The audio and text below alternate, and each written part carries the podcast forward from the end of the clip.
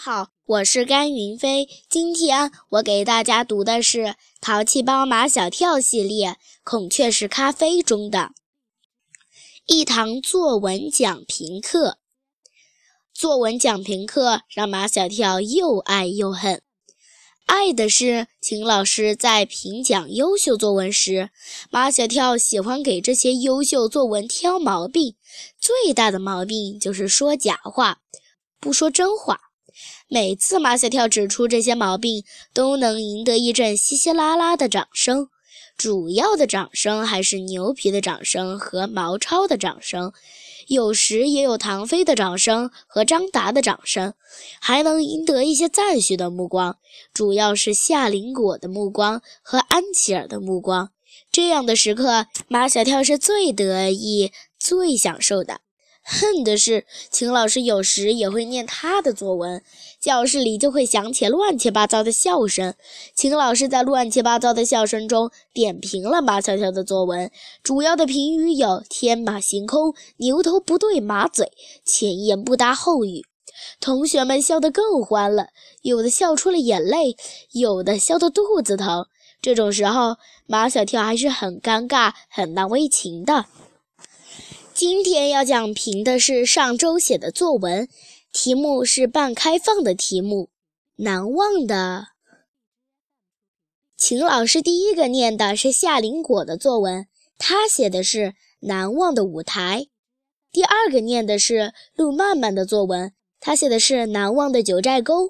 第三个念的是丁文涛的作文，他写的是难忘的孔雀石咖啡。丁文涛写的作文最吸引人。秦老师在念他的作文时，教室里静的连根针掉在地上的声音都能听见，因为大家对孔雀石咖啡都充满了好奇。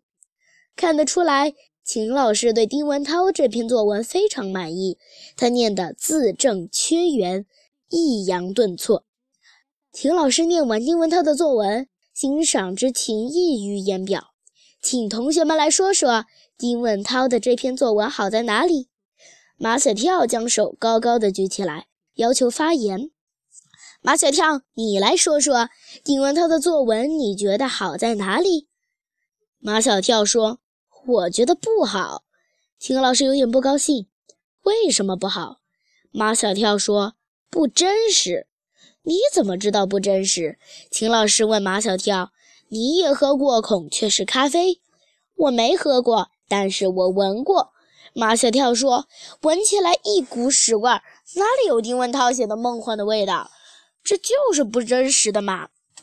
全班四十几双眼睛都盯着丁文涛，在众目睽睽之下，丁文涛沉着冷静地站起来，沉着冷静地说：“孔雀石咖啡是极品咖啡，是极少数的有品位、有格调、上档次的人喜欢的咖啡。”大多数人不会喜欢，不喜欢的人闻到的是屎味儿，而喜欢的人闻到的却是梦幻的味道。所以马小跳闻到的屎味儿是真实的，我闻到的梦幻的味道也是真实的。马小跳听见背后传来唐飞嘎嘎的笑声，丁文涛在说马小跳不上档次。马小跳不服气，丁文涛，我问你，梦幻的味道是什么样的味道？只可意会，不可言传。马小跳不能容忍丁文涛对他这种轻蔑的态度。你，马小跳，你坐下。秦老师阻止马小跳再往下说。有哪位同学愿意来说说丁文涛的作文好在哪里？安琪儿把手高高的举起来，要求发言。我也觉得丁文涛的作文不够真实。我觉得孔雀石咖啡没他写的那么好。秦老师问。你没喝过，你怎么知道？我喝过的。丁文涛说：“我只喝了一口，再也不想喝第二口。”丁文涛写的那些赞美的词，飘飘欲仙、神清气爽、回肠荡气、虚怀若谷，都是不真实的。丁文涛又站起来：“我再重申一遍。”孔雀石咖啡是极品咖啡，有极少数有品位、有格调、上档次的人喜欢的咖啡，大多数人不会喜欢。安琪儿不可能像我一样喜欢孔雀石咖啡，她不喜欢是正常的。她要是喜欢，就不正常了。丁文涛这么一说，本来举手想发言的同学都把手放下了。秦老师说：“怎么都不想说了？”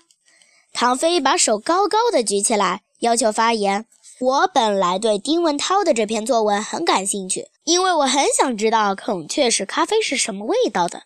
可是我听了半天，都是什么梦幻、飘飘欲仙、神清气爽、回肠荡气、虚怀若谷，听得我云里雾里。听完了，我还是不知道孔雀石咖啡的味道。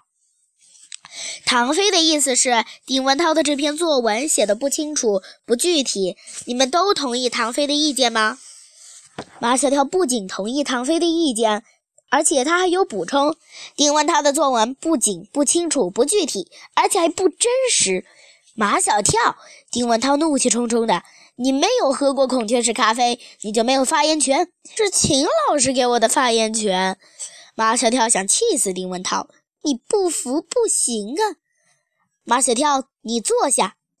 秦老师厉声喝道：“你把丁文涛的作文说得一无是处，想让同学们听听你写的作文吗？”想。全班同学异口同声。唐飞的声音最响。马小跳写的作文的题目是《难忘的友谊》，写的是他和唐飞、张达和毛超之间的友谊，就他们几个的那些事儿。鸡毛蒜皮，东拉西扯，才念到一半，全班同学就都笑翻了。四念马小跳的作文的时候，都是全班同学最开心的时候，也是马小跳最尴尬、最难为情的时候。谢谢大家。